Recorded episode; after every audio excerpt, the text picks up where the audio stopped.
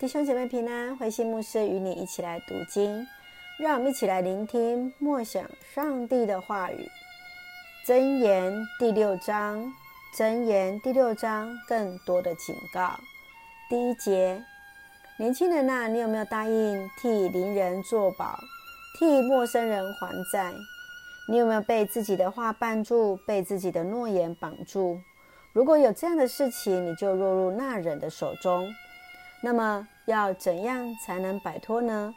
你要赶快去见那人，要求他解除你的束缚，别让自己睡觉，也不要休息，要像鸟儿挣脱罗网，像鹿逃出猎人的手。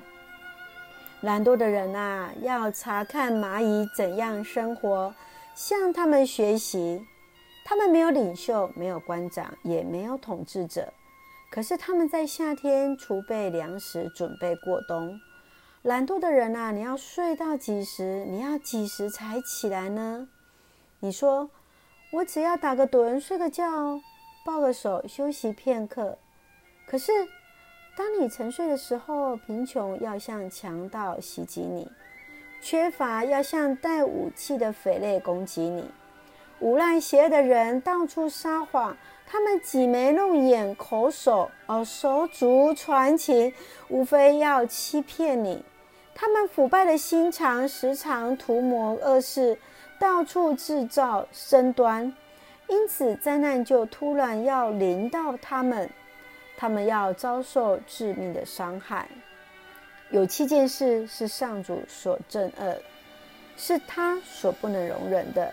就是傲慢的眼睛、撒谎的舌头、杀害无辜的手、策策划阴谋的心、奔走邪路的腿、编造假证，在朋友间挑拨是非。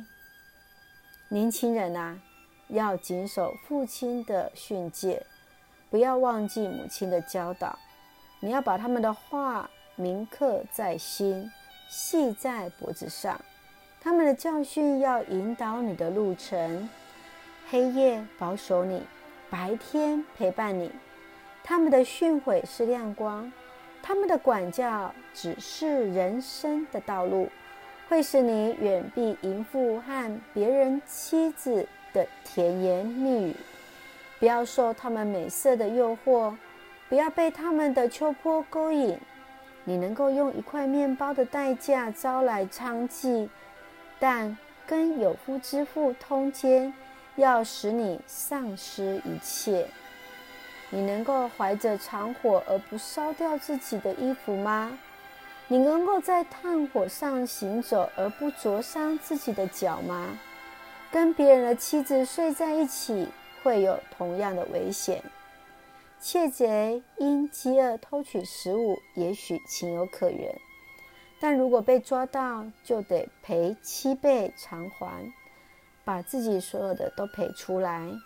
跟人通奸的人更是愚不可及，他等于在他自己一定会备受侮辱、羞辱、殴打，蒙上无法除灭的羞耻。一个为妒火激怒的丈夫，在报复的时候绝不留情。他不接受赔偿，再多的礼物也无法熄灭他的灭火。弟兄姐妹平安。箴言第六章，我们看到一个为善的智慧。所罗门王提醒为善当有智慧，要好心做坏事，就是要小心做保的事情；无心做坏事，无心做任何事，提醒我们勤劳的重要。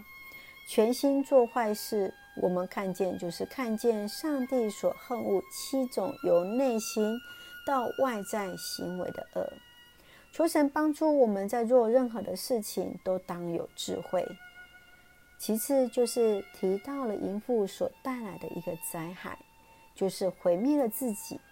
因此我们要小心逃避色诱。让我们一起从第六章一起来思考。诚信对企业而言是非常重要的理念。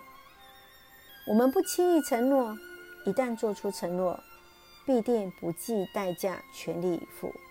这是一种企业的伦理原则。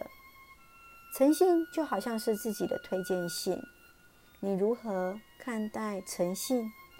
要记得，在承诺之前要谨慎考虑，在承诺后就当全力以赴。接续我们看到，作者不鼓励人替朋友来做保。你如何有智慧地处理做保这件事情呢？身边是否有人因为做保而使得他的生活受到影响？接续，让我们一起来思考。作者他用蚂蚁来勉励人当勤劳，这是一种生命积极的态度，更是为了要荣耀上帝。你的生活中是否也因为勤劳而成为自己的祝福呢？